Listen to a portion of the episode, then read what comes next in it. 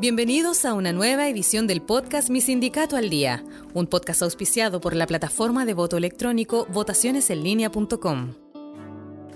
Bienvenidos al episodio semanal de hoy. En este viernes 27 de octubre comenzamos informando que trabajadores de Codelco dicen que no están dispuestos a nuevos recortes por motivo del momento que atraviesa el estatal la mayor productora mundial de cobre, sufre de una baja en su desempeño debido al retraso en la puesta en marcha de proyectos clave y otros problemas operativos que han llevado su producción a su menor nivel en 25 años. En una entrevista con Reuters, Amador Pantoja, presidente de la Federación de Trabajadores del Cobre, FTC, que agrupa a los gremios de la empresa, aseguró que no están dispuestos a nuevos recortes de personal y que la solución a la coyuntura pasa por impulsar la entrada de sus proyectos estructurales. Hemos dicho en todos los tonos que hoy tenemos una dotación sumamente estresada, afirmó.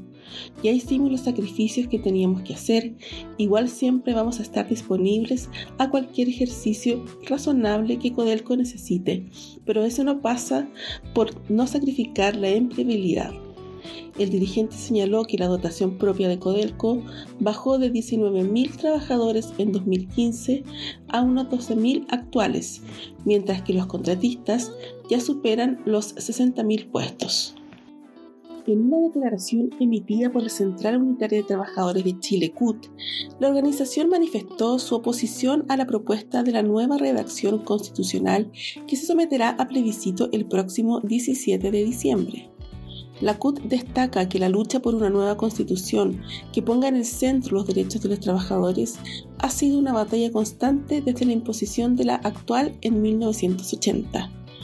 A pesar de los esfuerzos por llegar a un entendimiento democrático que refleje las demandas ciudadanas, la CUT sostiene que la actual propuesta no cumple con las expectativas.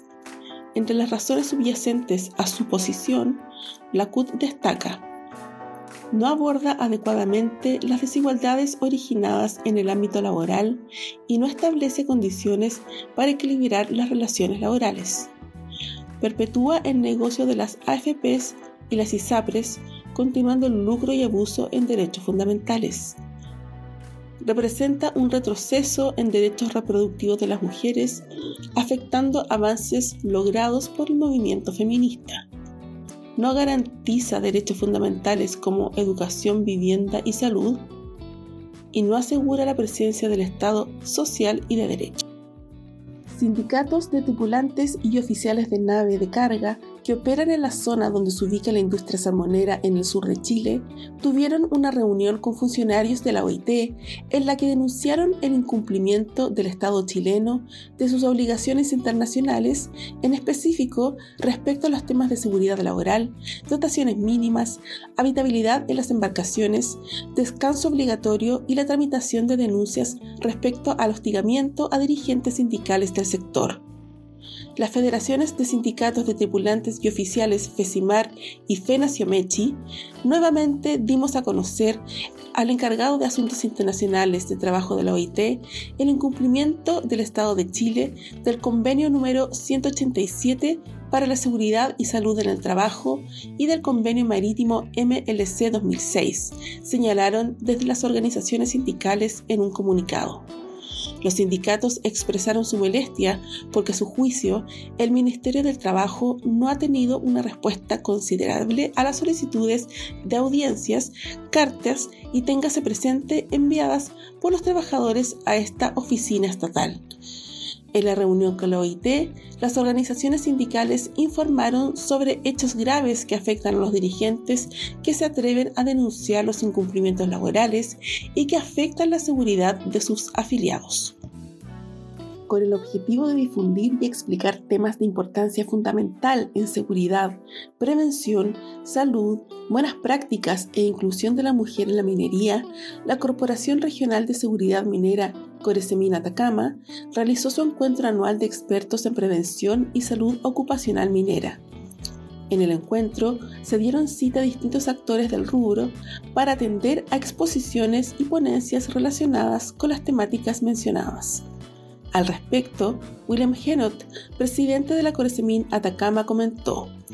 Este es el encuentro anual que tenemos expertos en prevención y salud ocupacionales, donde buscamos las mejores prácticas en minería. También queremos abordar los temas legales, que son tan importantes. También queremos abordar temas de liderazgo, de buenas prácticas, transformaciones como la que acaba de mostrar Codelco Salvador y enfocados a la inclusión en cómo la mujer se ha logrado desempeñar en este rubro que fue dominado ampliamente por los hombres en el pasado y que hoy paso a paso está forjando la inclusión en todas las faenas mineras. Un nuevo servicio electrónico a disposición de sus usuarios y usuarias ha dispuesto la Dirección del Trabajo. Se trata del ingreso de reclamo por despido que ya se encuentra disponible en el portal MIRET y permite a trabajadores y trabajadoras solicitar a la Dirección del Trabajo un comparendo de conciliación con su ex empleador o quien lo represente.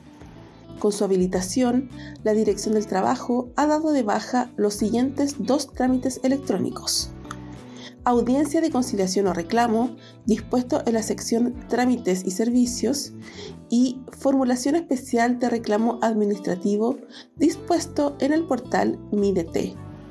Para realizar este nuevo trámite, ingreso de reclamo por despido, los trabajadores cuya relación laboral se encuentre terminada y consideran haber sido despedidos injustificadamente